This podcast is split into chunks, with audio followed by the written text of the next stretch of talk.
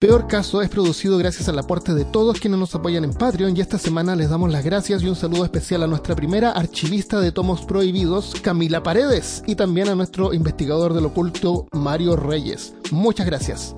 Si quieres contribuir, visita patreon.peorcaso.com o entra en patreon.com y búscanos por Peor Caso.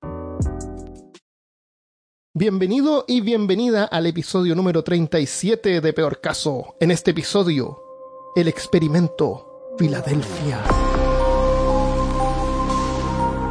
Hablándote desde los lugares más invisibles de Austin, Texas, soy Armando Loyola, tu anfitrión del único podcast que entretiene, educa y perturba al mismo tiempo. Junto a mí esta semana, desde Curitiba, Brasil, Christopher Kovacevic.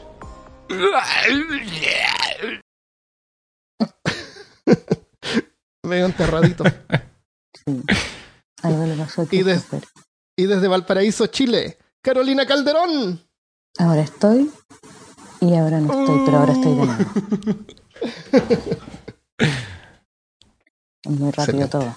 Nadie se dio cuenta de nada. Bueno, hace unas semanas atrás recibimos un mensaje. Y Natalia Venegas nos escribió, hola chicos, les quería sugerir un tema. ¿Podrían hablar del experimento Filadelfia? Espero que lo consideren. Saludos. Claro, ¿por qué no dijimos? Pero obvio, siempre, siempre buscamos cosas nuevas. Justo estábamos pensando de qué íbamos a hablar. Yo le decía a, a Christopher, hablemos de los conejos. Lo co- Los cone- es que yo le dije a Armando que ya habíamos hablado de los conejos para el especial de Pascua. Easter. Dije, hablemos de las papas, de las patatas. Fascinante, fascinante. Son ricas las papas. Yo estoy en una Papas fritas. cruzada, sí, estoy en una cruzada, yo como papas fritas todos los días, estoy evitándolo. Hoy no comí. El, la dieta de la papa. Oye, son ricas las papas Es una fritas. dieta, es una adicción, son tan ricas.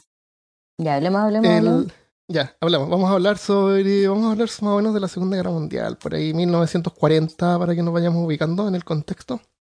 Durante la Segunda Guerra Mundial, la Marina de Estados Unidos estaba enfrentándose con frecuencia a tremendos destructores y submarinos alemanes llamados U-Boats.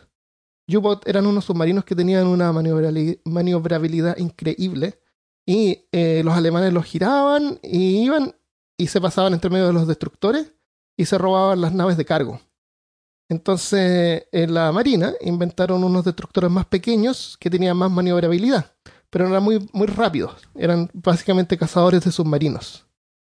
Al mismo tiempo, eh, Einstein estaba trabajando en desarrollar la teoría unificada, que supuestamente integra todos los aspectos físicos del universo en una sola ecuación y, todo calza perfectamente.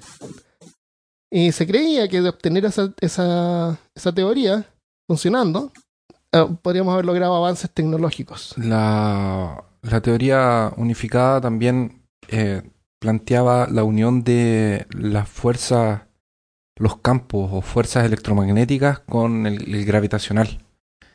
Entonces, si eso era posible de juntar esas dos energías, esos dos campos, eh, tú ibas a Ujú. conseguir descubrir una una eh, un, un- Una fuente claro, de un energía tercer nueva. campo que es completamente distinto Ah. a lo que cualquier cosa la raza humana habría podido imaginar.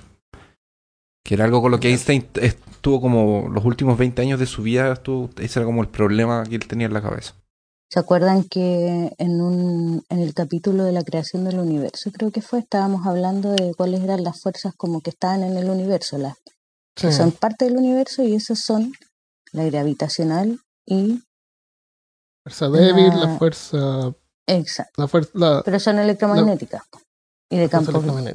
Pero, ¿Cachai? pero en el, Entonces unificar todo eso es como la- las fuerzas, las energías del universo. Entender todo en general. Bueno, se dice que el proyecto Rainbow es un proyecto militar de Estados Unidos y es otro nombre por el cual se conoce al experimento Filadelfia, que es el caso que nos reúne hoy. El objetivo de este experimento era hacer invisible a un mini destructor, ese pequeño barco que dijiste tú que estaban armando que era era más maniobrable. Y el, el barco objeto de este experimento era el USS Enrich, que es un acorazado de 93 metros de longitud. O sea, uno dice pequeño, pero son 93 metros. Ah, Es enorme. ya. o sea, era pequeño en Los comparación a los científicos- otros acorazados solamente.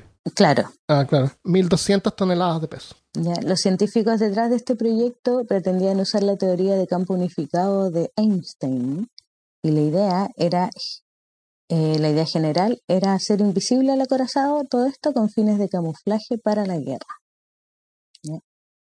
¿De qué forma pretendían hacer esto? Querían inducir un campo electromagnético en el acorazado, en su fuselaje, y que este campo electromagnético desviara la luz antes de llegar al acorazado, haciéndolo Mm. invisible, pues la luz no llega al barco. Así, funcionaba. ¿Ah? Así funcionaba, no sabía. Así funcionaba supuestamente. Entonces, como la luz no llega al acorazado, no podríamos ser capaces de verlo. O sea, igual esta conclusión a mí igual me genera algunas dudas, porque Sí. si la luz se desvía, eso no quiere decir que atraviese el barco, entonces tú puedas ver a través de él. Probablemente no puedes ver el barco, pero ¿qué se ve? El se campo como- magnético. Se ve, se ve la luz, se vería luz. Luz pura. Luz pura. Porque, sí, porque lo, el- lo que tú ves, cuando tú ves algo, por ejemplo, algo rojo, estoy viendo acá un posavasos rojo que tengo. El, la luz llega al posavasos y el objeto absorbe, excepto el color rojo. Y el color rojo es el que rebota. Y por eso yo veo el rojo. Sí, sí, te El cacho. polerón eso. de, de Christopher es como medio mostaza. Es porque no absorbe el color mostaza. Entonces, si algo hace que la luz, si hay algún objeto que no absorbe ningún, ningún color, el- la luz completa rebota. Y la luz completa es la luz. O sea, verías una, una cosa luminosa. ¿Será? A eso Pero voy. verías algo. ¿Será? A eso voy.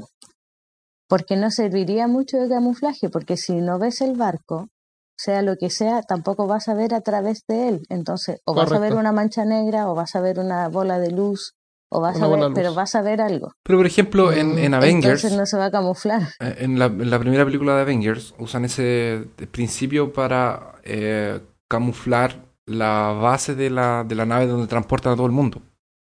Que es lo que hace es eso. Y yo no creo que, sea un- una fuente de luz. Porque no estamos hablando de una proyección de luz como si fuera una, una ampolleta, por ejemplo. O un... eh, Eh, si si él, si él no absorbe el- ninguna luz y pasa todo, ajá. no debería, no debería no. volver luz. No pasa, pasar, la, de- po. la deflecta. Entonces No pasa, depende del ángulo en que tú lo veas, es lo que vas a ver. Y si hay un polarizador y puede que no veas nada, Claro. porque veas una mancha que no emite nada, una mancha negra. Si tenía un polarizador. pues. Pero Pero, independiente pero de eso, todos no modos, no cumple- vas a ver el, no vas a ver el otro lado. Bueno, Exacto, no se cumple la idea Porque, del camuflaje. porque la luz que viene del otro lado va a rebotar del otro lado de la- del campo magnético. Exacto. Por todos lados va a rebotar. Claro. Entonces, eh, igual se, se va a ver Pero es algo, que la po. idea- No se va a ver un barco, la- pero se ¿Cómo- va a ver cómo- algo. la idea principal Claro. del, del, del proyecto eh, no era hacerlos invisibles a la vista, era que fueran invisibles Ajá. a los radares. Exactamente. Porque el, el, subma- Esa es el la submarino, eh, porque lo que ellos querían hacer era eh, evitar que los submarinos los agarraran en el camino Ajá, entre Estados Unidos correcto. e Inglaterra. Porque era ahí donde los alemanes Ah. los estaban acribillando y no podían... Y bombas. Y habían Y bombas habían también bombas, que explotaban y- cuando detectaban el Y, metal. lo que, cosas. y, y los ingleses tenían otro sistema para, para repelir a los alemanes, que no me acuerdo qué era lo que usaban, pero usaban un componente químico que... No, usaban alguna cosa así como fósforo o no sé qué es, no me acuerdo, pero eh, los ingleses tenían un sistema para combatir a los... El de a los puede ser. Puede ser. Se supone que Einstein y Tesla estaban trabajando, entonces si ellos dos dijeron que era eso la forma, era esa la forma. Claro, también. Se supone, po. Pero porque yo no igual sé. averigüé sobre la teoría de Tesla y dice, desarrolló a fines de los años 30, era una teoría dinámica de la gravedad basada en una mezcla de ondas electromagnéticas longitudinales y transversales que sirvió de base para que un grupo de científicos de la Universidad de Chicago y Princeton intentaran conseguir la invisibilidad de pequeños objetos a través del uso de campos electromagnéticos. Busqué información seria a través de, o de esas investigaciones y no encontré absolutamente nada. Serio, serio. Se supone que esos científicos en Chicago, que tenían una parte del presupuesto de- de- que venía de los militares, fueron los que consiguieron hacer un objeto parcialmente invisible. Y ahí fue cuando la. Marina fue entera encima de ellos, los trajo a, a lo que se supone que era... eh, Ah. y ahí esos gallos fueron los que empezaron a trabajar. ¿Ustedes saben lo que es un degausser? De, eh, Gausser sería como magnetización, de, A mí me gusta sin ketchup. Claro. claro. ¿Cómo- Yo creo que sin ketchup funcionan mejor, pero no sin mostaza igual, sin ninguna salsa. Y sí, es un desmagnetizador. Durante la guerra, para contrarrestar el efecto que activaba los detonadores de las minas magnéticas, en Gran Bretaña el científico canadiense Sir Charles Frederick Goodeb desarrolló el de Gausser. Le puso ese nombre por Gauss, que era el ma- un magneto embobinador alrededor del casco del buque, a ambos lados y de proa a popa. Era Era un envuelto en alambre. Exacto. Por las ¿Tú crees espiras que de el, alambre el del que el alambre de cobre era, era chileno? Yo creo. Probablemente. Y por eso falló. Por eso. Por las espiras del alambre del gigantesco magneto enrollado alrededor del buque se pasaba una corriente eléctrica cuidadosamente calculada en intensidad y polaridad, que producía un campo electromagnético que cancelaba el efecto producido por el casco del buque y el campo magnético terrestre. Y esto hacía que los barcos fueran, entre comillas, invisibles al detector de las minas Ah, Ya te magnéticas. entiendo. En medios científicos, metafóricamente, se decía que el buque se volvía invisible, pero era el detector magnético de la mina. Pero eso no tiene nada que ver con la invisibilidad desde el punto de Claro, vista Eso es lo que decía Christopher. o de radar o a los métodos de detección electroacústica. Y cuando atravesaban, un dato anecdótico de esto es que cuando atravesaban los buques, atravesaban el hemisferio norte-sur, tenían que invertir la polaridad de la, de Claro. la energía eléctrica que hacían. Sí. Era Entonces, básicamente, el barco produce una, un campo magnético. Claro, si tú le pones una, una bobina y, y la haces funcionar en, en la misma frecuencia, pero como opuesta, Exacto. o sea, la misma, eh, como que lo cancela. se eso es. anula y las minas que estaban en, en, eh, en aguas bajas que ponían los alemanes Ah, no lo detectaba. no los Es como lo- los audífonos que tienen eh, eliminador de ruido, ¿cómo se llama? Sí. Noise así. cancelling. Claro, producen un, un sonido que es como lo opuesto al ruido que se está escuchando desde afuera. Tienen como un, Ah, un micrófono afuera del, del audífono. Ay, qué estupendo. Después con ese sonido producen un ruido que es opuesto, entonces tú te lo cancelas. Pero pasa a llevar la música. Y por eso no se escuchan tan bien como se escucha uno sin noise cancelling. Ah, mira tú. Sí, buen lo dato. recomiendo. Y ese es Entonces- el proyecto Rainbow. Eso es el proyecto Rainbow. ¿Qué es lo que la gente ha escuchado sobre esto? Hay unas fuentes que vamos a, a mencionar después que indican, antes de probar esto en el barco, con tripulación lo probaron en animales.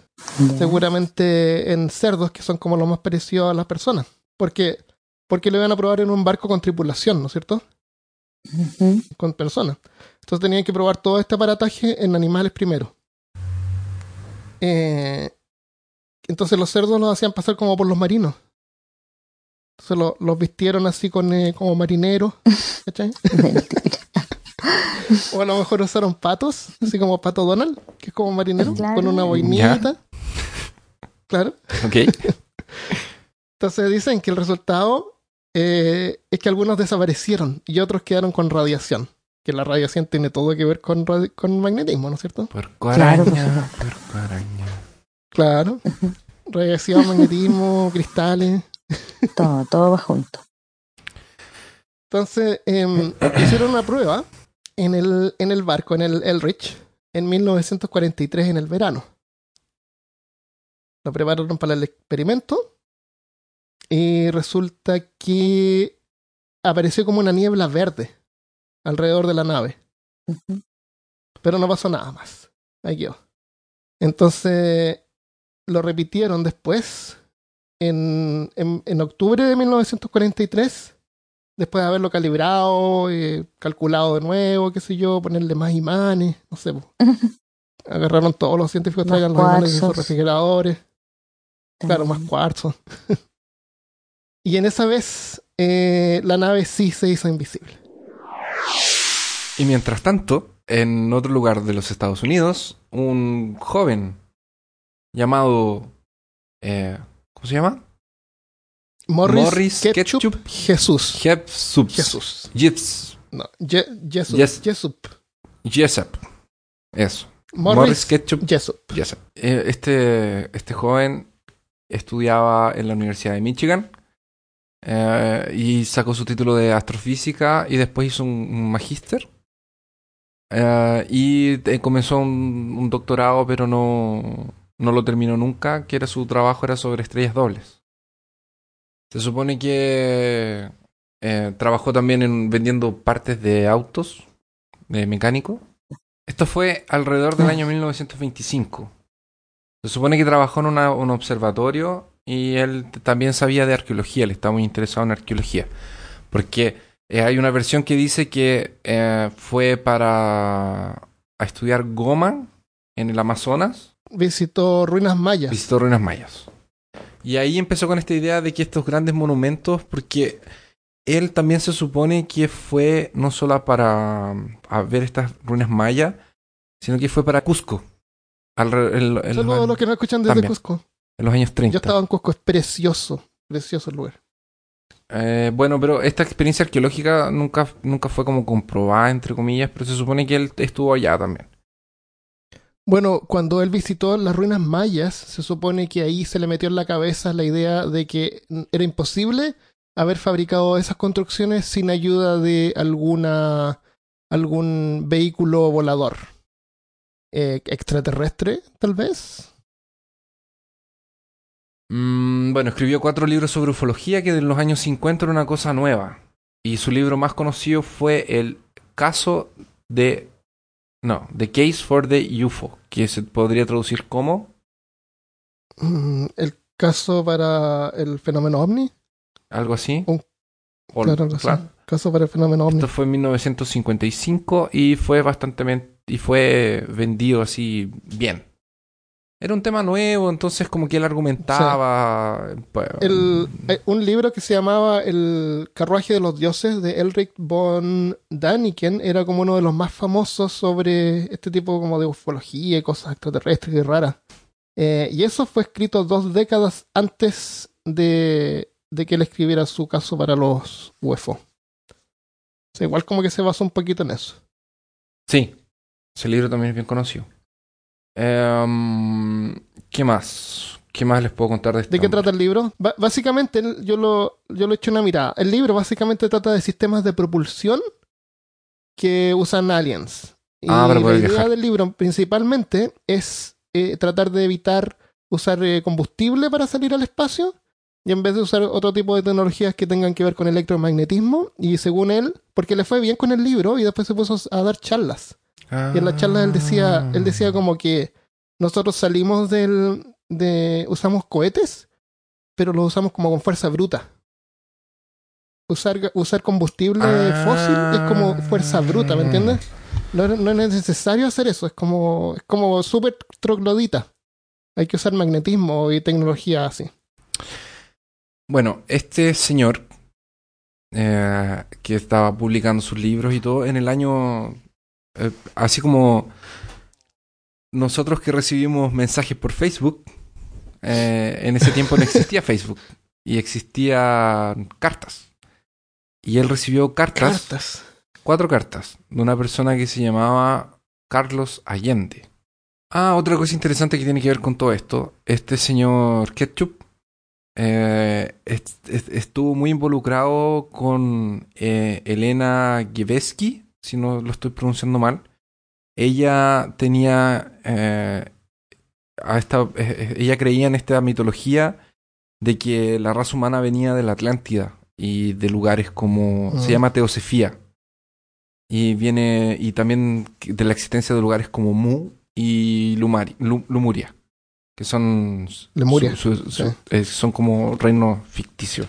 Como que... ¿Vamos a hacer una- La- un episodio sobre esos tres o uno para cada uno? Ah, yo quería... un- ah, no, no creo que lo hagamos aquí en, en peor caso, pero algún día quería grabar un episodio de... Ah, del... podría ser para Nertáculos. Sí, de, de, de la época i- ivoriana. Que es, Eso es una de las ciudades. no, que es de Conan, que se supone que es antes, de, es, es antes Ah. del diluvio. Ah, ya, ya. Bueno, Genial. en este, señor, este señor es contactado por este Carlos Allende en el 56 y le mandan le manda cuatro cartas. En estas cartas él le menciona que sobre el experimento Filadelfia. que él dice ser un eh, testigo ocular. Eh, que Sí. estaba en un, en un buque cerca, como era un buque de, de, de, de soporte para el que iba a ser eh, eh, parte del experimento que es el Eldritch. Yo le digo, no, no, cuando, cuando- era como un Scott, una cosa así. Sí. Bueno, es que era en la marina, pues, habían varios barcos ahí y había gente mirando. Y él era uno de ellos, supuestamente.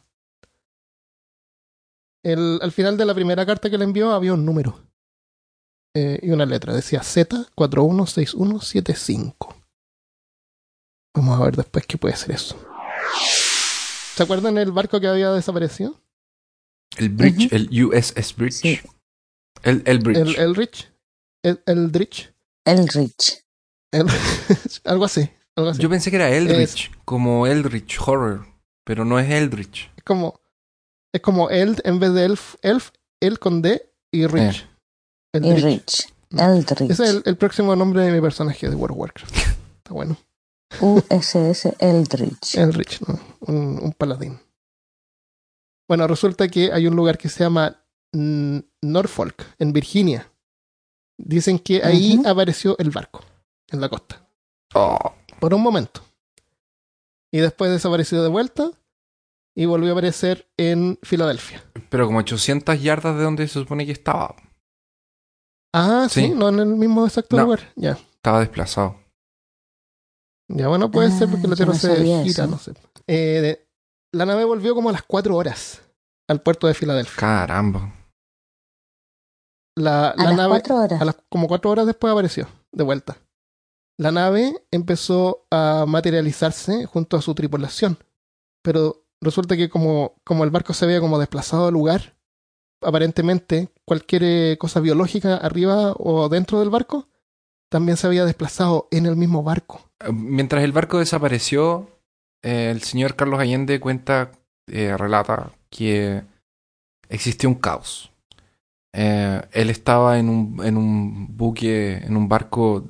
eh, él, él ve que sale esta, este, esta niebla verde, que él dice haber incluso colocado el brazo adentro. Ah, ah, y, que, y que vio algunos oficiales siendo, como que los como que él le levantaba un poco los brazos porque el campo magnético era tan fuerte que los relojes eran como atraídos. Ah, Y mm, dice que eh, existió caos completo. Había, que había gente que se volvió loco, que había gente que llevó descargas eléctricas, así como que salían rayos. Eh, eh, Es como que apareció esta nube.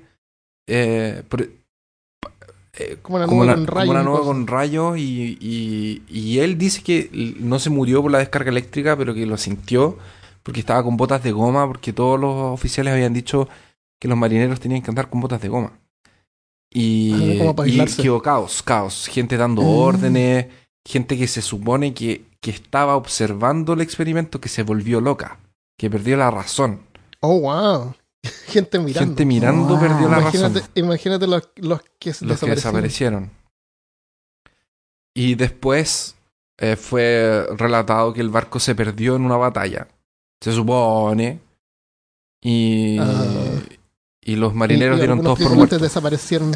Desaparecieron. Cuando- Algunos los mandaron a, a, a, a manicomios y les lavaron el cerebro para que no, no contaran lo que en realidad había pasado. Pero eso no es lo peor de todo. Eh, dice que cuando el barco dice que el, el- él vio el barco comenzar a, a materializarse desde, eh, desde la popa hacia la proa, mientras la niebla verde empezaba a, a- irse. Y mientras veía eso, él también vio gente desapareci- marineros desapareciendo. Y dentro del, del USS El- Elbridge había personas que estaban fusionadas con el barco y aún estaban con vida. Estaban quemadas, eh, muchas de ellas, y eh, eh, era un- él dice que era así como, era un brazo saliendo para afuera, era, eran medios cuerpos fusionados con el casco eh, del, del, del barco, como que en el momento en el que se habían transportado al parecer se desmontaron molecularmente y cuando se montaron de vuelta no, No el mismo lugar. no estaban fusionados, se, mezclaron. Se montaban Y mezclados. estaban A lo mejor no vivos. llevaban botas de goma Estaban vivos. y estaban vivos. ¿Cachai? Qué horrible. Y agonizando estaban horriblemente. Y, y, y había gente que se empezó y que obviamente ge- gente Perdieron la cordura. perdieron la cordura. Perdieron- se volvieron locos. Los que, los que, los que no Volvieron murieron se volvieron locos. Estábamos conversando con Christopher que esto es súper Lovecraftiano.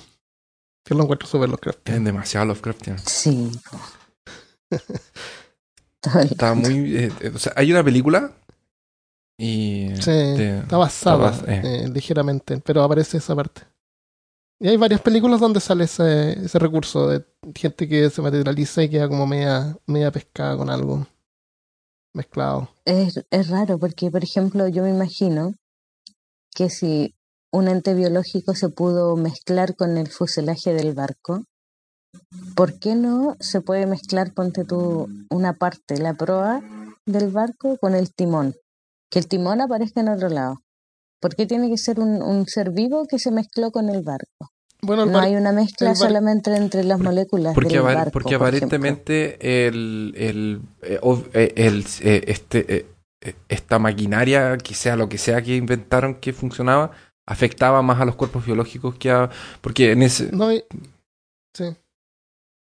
¿Qué puede ser de que ellos, la ellos durante las cuatro horas ellos a lo mejor eh, caminaron, se movieron, movieron. alrededor del barco? Entonces cuando regresaron, regresaron como a la posición, eh, el barco, como dice Christopher, apareció en otra parte. A lo mejor el- ellos aparecieron en la posición que ellos estaban, Sí. en otra, en, en Virginia, aparecieron en esa posición, pero en el barco de Filadelfia. tengo- No sé. no sé, yo no encuentro... Bueno, El timón no se mueve, no se movía el timón. Pero Pero Y si el- se y- movía el barco y el único testigo de esto que, se desmaterializó. que lo reveló Y se materializó. fue Carlos Allende. el único testigo O sea, no era el único testigo, pero fue el único Ah, que el lo que reveló, sí. Ya. Y estamos Sí, sí. hablando de esto 15 años después de que pasó, tal vez, un poco menos. Sí. Porque esto fue en 55. Se- eh, sí. Eh, eh, dicen que algunos miembros sufrieron una condición llamada congelamiento, como congelados en el tiempo. Como, sal- como que salían de fase, a veces desaparecían y después aparecían de vuelta, pero no voluntariamente. No, no era un superpoder y tampoco les gustaba, lo- los enloquecía. No. El- a- algunos podían pasar a través de los muros. Decían que habían después. eh, estaba un- uno de los tripulantes estaba comiendo con su familia y el tipo se paró y pasó a través de una pared y desapareció para siempre. Oh, qué heavy. Oh, El, era la plataforma 9 3 cuartos, a lo mejor. pues, Pues tal vez. a lo mejor le llegó la carta de, de, de Le Howard. llegó, se fue, se mandó a cambiar. Dijo, no, ¿qué estoy haciendo aquí? Adiós, me largo. Entonces el experimento fue un fracaso, según la Marina. De ahí apagaron. Y decidieron des- desistir de usar esa tecnología. Por eso es que no, no hay más desarrollo en esa Y tecnología. ahí se supone que invirtieron todo en el proyecto Manhattan. Ah, ¿y qué es el proyecto Manhattan? Cuando crearon la bomba atómica. La bomba Ah, atómica. Entonces modificaron los registros para mostrar que el barco estaba en otra parte y todos los sobrevivientes firmaron contratos de confidencialidad. Eh, algunos los reportaron como perdidos en acción, otros los mandaron a, a, a manicomios para lavarles el cerebro y que no hablaran. Eh, la cuestión es que se dispersaron. Entonces cuentan que en una había en una de las cartas que le manda Allende a Jessup eh, incluye un artículo de una noticia de unos tipos que estaban peleando en un bar y de repente desaparecieron. Ese es el que yo te decía. Y, sí, Ah, y en el ya. artículo aparece que entrevistan a una persona así y decía así, y estaba acá y desapareció y no tomaba nada. bueno, ahora estoy tomando porque usted me está entrevistando y me pongo nervioso, pero usted, usted es simpático. Era un artículo incluido en una carta que también seguramente era falsa el artículo. Debe ser. po. Entonces, eh, había otra cosa que se quedaban congelados. Y eh, habían unos que decían que, que se quedaban como pegados, como que ellos quedaban conscientes, pero no se podían mover. Eh, pero sentían todos. Entonces decían que si les ponían las manos encima, no sé si así como una especie como de reiki, Mm. eh, para darle como energía, eh, como que se podían disipar, se podían regresar. Pero en una dicen que a un tipo le pusieron las manos y el tipo se regresó, se activó, pero se empezó a arder. Y ardió, y ar- se empezó a quemar, se empezó a quemar la piel Oh, y la piel se quemó como por, eh, por 18 días, se estuvo quemando. ah. ¿Por qué no le tiran agua? No sé. En una de esas, en una eh, piscina. en una de esas era el hombre, el hombre llamas, por. Hicieron un La antorcha, Antorcha humana, humana. claro. Como la antorcha humana andaba por ahí, no hay que ver. Eh, y lo después prohibieron ponerle en las manos porque era muy, muy em, Era como Peligroso. peligroso. claro. Obvio. Entonces le llamaban deep freeze. Y, y tampoco podían trabajar así como maniquís, por ejemplo. Porque solamente los podían ver, cuando se quedaban así, solamente los miembros de la tripulación que fueron afectados los podían ver. Pero el resto de la humanidad son- eran invisibles. Entonces ni siquiera podían así contratar ese como maniquí, porque podían pasar meses así invisibles. Caramba. Y dice que pasaron Estaban todo ese rato sintiendo y, y sentían todo, claro, y perdiendo la cordura. Entonces dicen que la Marina gastó así como 5 millones de dólares en, eh, en hacer reaparecer a uno, pero cuando apareció ya era muy tarde, estaba. Ya había enloquecido, Ya había perdido la cordura. la había perdido. Lo que le quedaba Qué de cordura. terrible. ¿Qué será lo que Este vieron? Allende loco? era seco. Era muy bueno, ¿no? Él vio todo. Todo eso lo vio así el del, del barco. Ujú. Todo esto lo vio el, el- No, no, porque Desde el- desde fue Allende quien empezó. Después me imagino que más gente fue atrás de información. Bueno, Allende Puede ser que él recolectó. Eh. Un día eh, estaba Ketchup en su casa y lo llamaron por teléfono. y él respondió, dijo, ¿aló? ¿Aloha? Aloha ¿Aló. Hawái? Alojamiento. a los Hawái. No, mentira. Agarró el teléfono y dijo, ladra. Bueno, y eh, eran de la Marina. Y él pensó que, que lo estaban llamando para eh, hacer parte del proyecto ufología de, de, de, de- de la Marina, pero no. Le, le dicen al señor Ketchup que, que llegó esta cajita, que no tenía remitente, que no tenía eh, la dirección tampoco de, de- de la Marina, que no tenía nada. Y solo decía eso. Y dentro encontraron una copia del primer libro del señor Ketchup, que era... em, El caso el- para eh, lo, exactamente, El caso del 1955. En el caso del ovni. Claro. Y ¿Ese fue el primer libro que él escribió? parece que era el primero. ¿O de lo mismo? Parece que era el más famoso o algo así. Pero Sí, era como el una versión de bolsillo. Y Ah, y en ese tiempo él estaba escribiendo otro. ¿Sabéis cómo se iba a llamar? ¿cómo? Se iba a llamar eh, OVNIs y la Biblia. Ah, sí, sí. Pero parece que se lo, se lo rechazaron. Yo lo que entendí fue que después del, del cuarto ya no, no, como que no lo pescaron más. No, ahí, es, que, es que gracias a Allende perdió credibilidad. Oh. Verdad. Porque él, él realmente era un poquito más profesional que, que un ufólogo común y corriente. Claro, sí, igual había estudiado astrofísica y todo el show. Una- algo, ten- algo sabía. Una característica, bueno, tenía un, maes- un- master degree, sí tenía, estaba haciendo, y- hizo una tesis de doctorado, no la terminó, pero, o sea, era un gallo estudiado. Este señor eh, recibió, ellos recibieron una copia entonces de uno de los libros de, de- del señor Jessup y dentro estaba con tres colores distintos anotaciones eh, eh, alrededor de- en, todo el libro. Lo que se suponía que representaba o tres alienígenas o tres personas distintas que habían hecho anotaciones en el libro con colores distintos. Y lo llamaron a él a ver si podían ayudarlo, a, si podían ayudar a, como a dar una pista o alguna cosa. Porque cuando llegó el libro como que no lo pescaron, como que se lo empezaron a pasar entre, entre ellos en la marina, hasta que le llegó a dos oficiales que como que le tomaron más interés. Se supone que desde ahí, desde ahí en adelante no era nada oficial. No existe una investigación oficial, sino que fue interés personal de los dos oficiales que llamaron a- al señor eh, Jessop. Él fue Jesús. a encontrarse con estos dos oficiales, le mostraron el libro y él se dio cuenta que la caligrafía de las tres letras era la misma caligrafía del señor Carlos Allende. Las tres letras tenían Sí. la misma caligrafía, de los Sí. tres colores. Y, y estaba con la misma caligrafía. Y ellos, los oficiales, le pidieron las cartas. Él leyó las cuatro cartas que tenía de Allende. Efectivamente era la misma letra. Y eh, solamente que em, tenía una car- característica: que estaba escrito pésimo. Las cartas de Allende estaban Sí. muy mal escritas. La puntuación es mala, la ortografía es pésima. Parece realmente Es que a lo mejor era, él era latino, no era americano. Se llamaba Carlos Miguel Allende. Entonces inglés no era su primer Y su lenguaje. letra también era bien fea. ¿eh? Su letra era característica y bien fea. O sea, la- el- el- me refiero al, a la el caligrafía. trazo. Sí. Más allá de... Ese- esa, claro, versión, trazo. esa versión del libro se llama edición Varo. Y hay una transcripción dando vuelta en internet que no sabemos si es la original o no, pero la vamos a poner ahí en, en la página en peorcaso.com.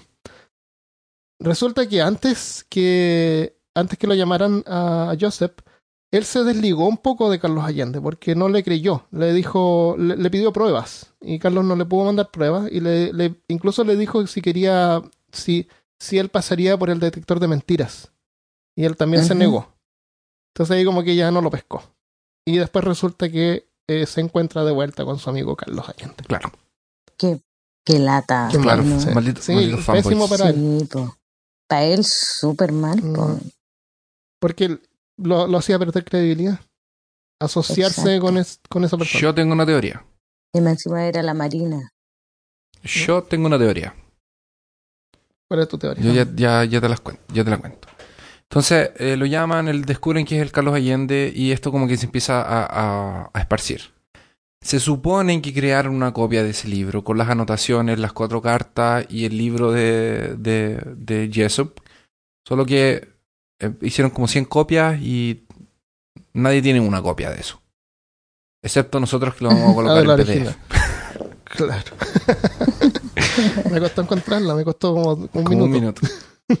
y ahí están los relatos de, de, de, de, de- de Allende. Sí. Y, y harta gente empezó a hacerse pasar por Carlos Allende.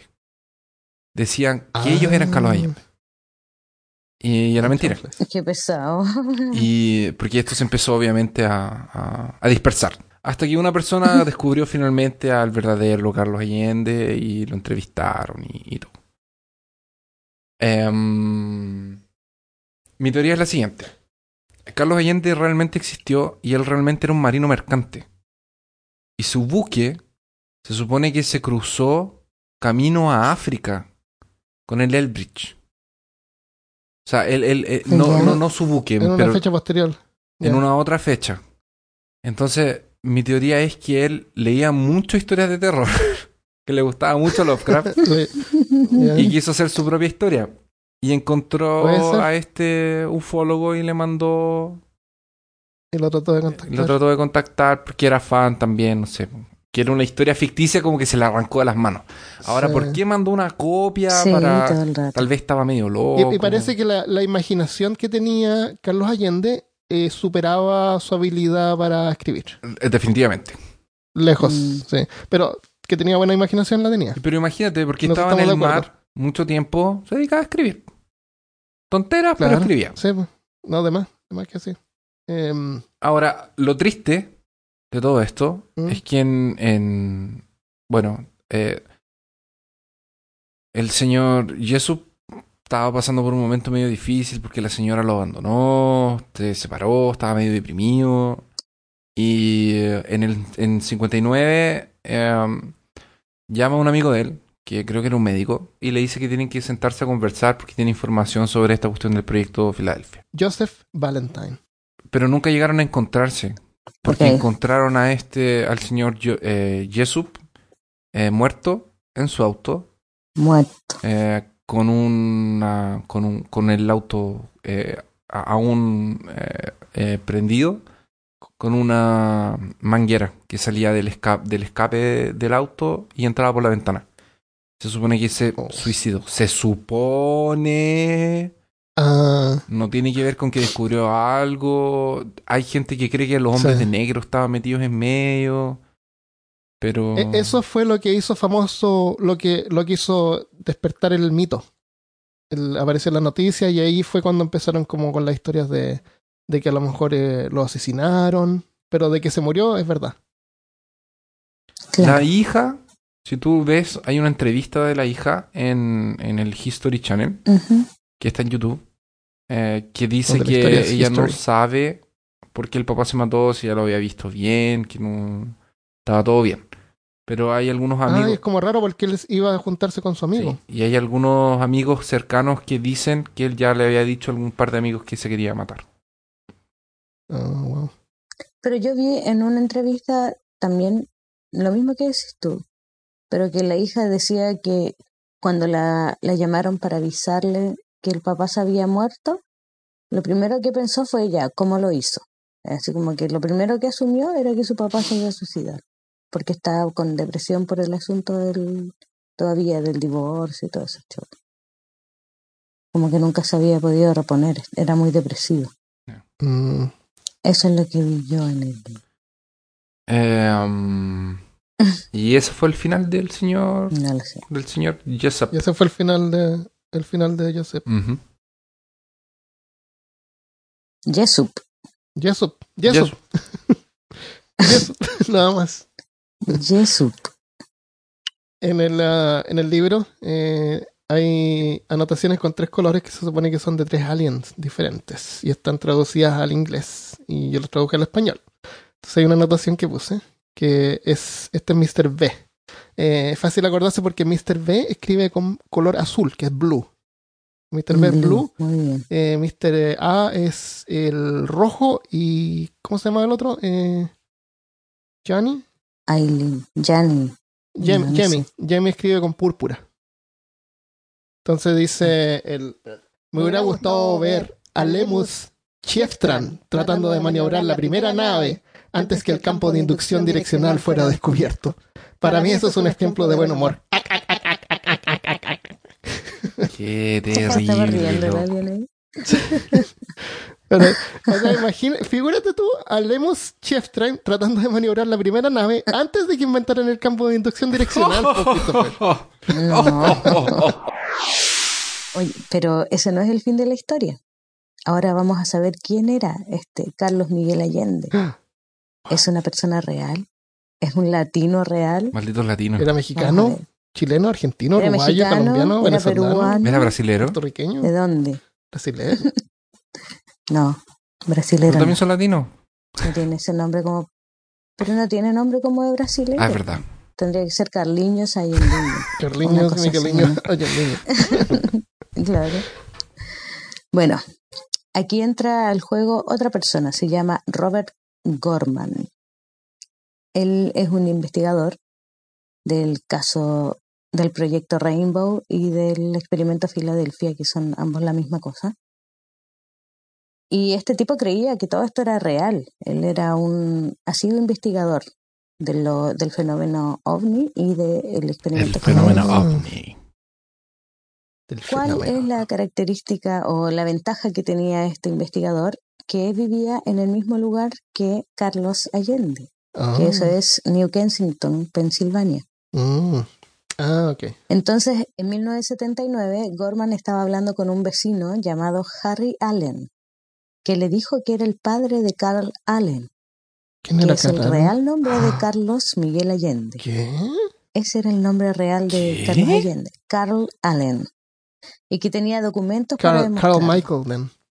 Miguel. Claro, no, era Carl Carl eh. Maverick, no, Maverick. ¿cuál era él? No, no era Maverick. Miguel, ¿cuál era Miguel, nombre? así que- Meredith, Meredith, Ah, Meredith. Carl Meredith Allen era su nombre. De hecho, eh, vamos a dejar en peorcaso.com una foto de su identificación. Qué heavy. Claro. Bueno, la cosa es que este caballero, Harry Allen, tenía documentos para demostrar que él era el padre de Carl Allen y que Carl Allen era el que se hacía llamar Carlos Allende. Llegó y le mostró una caja grande llena de documentos. Gorman abrió la caja y había muchos papeles de la Marina y entre ellos vio escrito ese número mágico que habías hablado tú, Armando, el que puso en la postdata de una de las cartas que le escribió a Jesup Estaba a ahí. Ketchup. ¿Se acuerdan que en una de las cartas le había Sí. puesto en la postdata un número? Z416175. Exacto, Era su número de, de empleado de la Marina. exactamente. Entonces, este tipo, Gorman, vio ese mismo número. Y ahí reconoció la letra, reconoció todo lo que había visto del Carlos Miguel Allende. Caramba. Después empezó a hablar con más gente de la familia y su hermano Richard Allen comenta que a pesar de no saber bien, no saber escribir bien, eh, él era un ávido lector, Carl Allen. Hacía notas al margen de las cosas que leía, sobre todo cuando no le gustaba mucho el curso que estaba llevando la historia. Entonces él rayaba algo la historia y le ponía una nota al, al lado, así como, por ejemplo, lo que dijiste tú. ¿Te imaginas haber visto no sé quién tratando Ah. de... ¿Cómo se llama este gallo? Eh, Lemus, El... ese es, mi nom- ese es el nombre de no sé mi, de mi cuánto. siguiente personaje de World of Warcraft. Ajá, ya. Se va a llamar. se va a llamar eh, Lemus Cheftran. Ese mismo. Entonces él tenía como, como hobby hacer esto. Rayar los libros, escribir notas a los lados sobre cómo piensa él que sería ¿Quién mejor hace eso? ¿Te historia. imagináis? Estás escribiendo una, una historia de Lovecraft así. Y, pon- y agregáis así tu, Claro. tu- Ah, claro. de, tu, de tu mano así como que la, la, Claro. la- la mejoras. Sí, esto, esto La mejora, necesita claro, un- la Le falta este párrafo acá. Y el, Él hacía como un claro. copy-paste mezclado con ideas propias y las anotaba al margen. Pero como siempre en la vida hay alguien que se lo toma en serio y creyó que todo eso era real. Supuestamente hizo esto con más de un libro. Los leía, hacía anotaciones al margen y se los mandaba a alguien que él pensaba que podía interesarle. hizo eso con The Case of the UFO y ahí ocurrió la coincidencia de que ese alguien sí se lo tomó Pero en si se lo mandó a la Ah. Marina de los Estados Unidos. Entonces, este investigador, Gorman, Robert Gorman, concluyó que el experimento Filadelfia era solo un troleo de Carl Allen nomás. Y en el 80 publicó un artículo en la revista Fate exponiéndolo, Ah, exponiendo a Carl Allen diciendo que en realidad él, él era la persona que se hacía llamar Carlos Allende y que tampoco era un alien, ni tenía, había tenido contacto con ningún alien, ni nada de eso. Pero la leyenda ya estaba creada. La gente seguía creyendo todo claro. y se ganó el repudio de muchos entendidos en el tema ovni. Además, sobre todo ya habiendo una muerte de por medio. Sí. Claro, pues, obvio. Y el repudio del propio Carl Allen, que en cartas y notas que le mandaba a sus papás decía que el único motivo por el cual Robert Gorman aún no estaba muerto era porque todavía no se lo topaba. Así era Ah, como- le, gua- le- le- le guardaba Era rencor. súper choro, Carl Allen. Sí, lo odiaba con la vida, pero después se lo topó, se vieron cara a cara y dice que fue el anticlímax más grande de su vida haber conocido al real Carl Allen porque era una cosa así como chica, inofensiva y era, se notaba que era como un charlatán nomás, no era nada más que eso. Es como realmente en ese tiempo era la ciencia ficción que se creaba. Los relatos de Obvio. ciencia ficción de- y de terror eran esos. Entonces, eh, cómo lo construyó está muy bien hecho. Yo realmente le tengo, yo tengo que admirar al señor Admiración ah, a, porque a aparte de, Por haber, supuesto. aparte, de haber, favor. aparte de haber creado un seudónimo, le mandó, mandó una puta de una historia. Debería haber. Mira, si yo hubiese sido él, yo habría mandado eso para Weird Tales y, y ahora sería un buen escritor. y- A lo mejor lo mandó, pero. Claro, lo mandó al, al destinatario equivocado, bien. porque de hecho creo que le hicieron pruebas de coeficiente intelectual y el tipo era así como el segundo del del, del condado, ah, no sé, pero tenía un, un, un IQ súper alto. Pero a pesar de eso, reprobaba en el colegio, porque era como mentalmente hiperactivo, pero no, Mm. no le interesaban las materias, no le interesaba si aprender quieren entender bien, cómo eso así. funciona, pueden escuchar nuestro episodio de niños intelectualmente avanzados, que no me acuerdo cómo se llama. Exacto, Niños superdotados, sí. súper dotados. Qué genial. Bueno, eh, Carl Allen, ¿quieres decir cuándo murió? ¿Quieres decir espera, muerte? antes de que antes de que lo maten, él en algún momento de su vida él se retractó. Fue Ah, sí. sí. Sí. Se retractó, fue y dijo que era mentira, que lo había inventado y, y era todo mentira. Pero fue solamente una vez que lo dijo, porque dijo que eran uno de sus delirios gigantes. Y, y, y ahora que la Caro habla de, de- de su, de su intelecto supuestamente superior, no me sorprende Superior. que haya inventado una cosa de esa y la haya llevado hasta ese extremo. Allen murió en 1994, a la edad de 68 Caramba. años. Casi Hace poquito 20 igual. Años. 24 años. Muchas gracias por escucharnos esta semana. Antes de irnos vamos a leer algunos saludos. Juan Patricio Proboste Silva. El mejor podcast que he escuchado. Pobre. Lo siento. También el único. Ah. Ahí, ahí está. Es- es- eso Por explica eso. muchas cosas. Ah, por Qué bueno. eso. Qué bueno que no escuche otro para que no siga encontrando buenos. Sí, sigue así. Siempre lo escucho desde el trabajo. Más gente que no escucha desde el trabajo y no trabaja y Por solo supuesto. escucha. Pero hay una persona. No, pero espérate, algunos, algunos dicen que, Que que trabajan mejor porque se, Eh. rel- se relaja, se ayudan a concentrarse. Sí, es verdad. Claro. Se me pasa el día volando. Sigan así. Eh, yo voy a leer otro saludo. Jime Vargas dice, me encanta su podcast, los empecé a escuchar hace poco. Justo este capítulo de Leyendas Urbanas se empezó a reproducir mientras manejaba en la carretera de noche. Uh, Me sugestionó un poco lo de la chica que traía el asesino en la parte trasera y pone su cara de asustada. Jaja, me divierte mucho el podcast y felicidades por tener buen contenido siempre. Muchas gracias. Y un consejo para Jime, escucha el podcast en el trabajo. Claro, como todas las personas normales. No en el auto Sí. de noche, claro. claro, menos el de leyenda urbana, en el auto de noche en la carretera, qué peor Imagínate. Qué terrible. No, pues. Me- ah, hubiera Mira, quedado en pana. yo Ahí peor. hubiese empezado a escuchar cosas en la maletera. Así. tac, tac, tac, Oh. Seguro, seguro. De más. Yo soy súper sugestionable. Y yo le voy a mandar un, un saludo a un- las gracias a Sofía Fand. Dice, oye, excelente, la verdad es que pensé encontrar más de lo mismo y no fue así. Las temáticas son amplias, hay tanto que indagar y seguir descubriendo, así que los proyectos para rato. Me encantan los misterios y las teorías locas, así que me quedo. Por otra parte, me gustó su hablamiento. Saludos. Yes, Yes. en defensa de Carolina. ¿Cachai que importante es, el- es- es- es la, la transmisionabilidad. ¿Sabes quién es esa Sofía? ¿Quién es Sofía? La Sofía que le mandé saludos en el capítulo pasado. Ah, Sofía, ami- amiga tuya. Sí, por la que Ah, te dije. hace- verdad. en el capítulo pasado dije saludos a Sandra y Sofía que escucharon el Ah, primer verdad. capítulo y les gustó. Ella es Sofía. Dale. Ya. Ya. Y yo quiero mandarle un saludo a Roberto Lagos porque siempre está comentando y la vez anterior, hace harto tiempo, nos dejó varios comentarios y preguntó si había hecho los puntos suficientes para ser mencionado. Y bueno, felicidades, Ah. amigo mío, ha sido mencionado. Ah, Ya, último, último saludo para Omar Carrillo. Dice, amo su podcast, los escucho del trabajo, me fascinan las leyendas que cuentan. Me, me fascinan las leyendas que cuentan. Saludos desde México. Saludos a México. Y a Yucatán. Saludos a México. Ah, la que dijo que se concentraba Ay, más es. Janet Schet- Janet. Janet. Schechter. Dice repetitivo, pero sí, los escucho desde la oficina. Y mi jefe debería agradecerles porque incrementan mi nivel de concentración.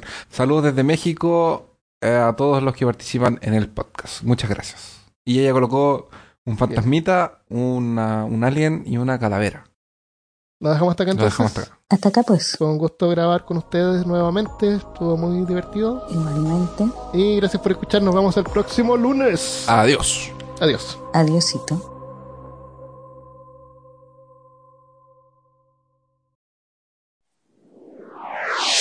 Mientras escuchaba eh, el documental y escuchaba otros podcasts sobre esto en inglés, me, me, me, me di cuenta, y ¿sabéis qué? Esto incluso lo podéis dejar al final si queréis, pero es como... Parece una historia de revista Pulp.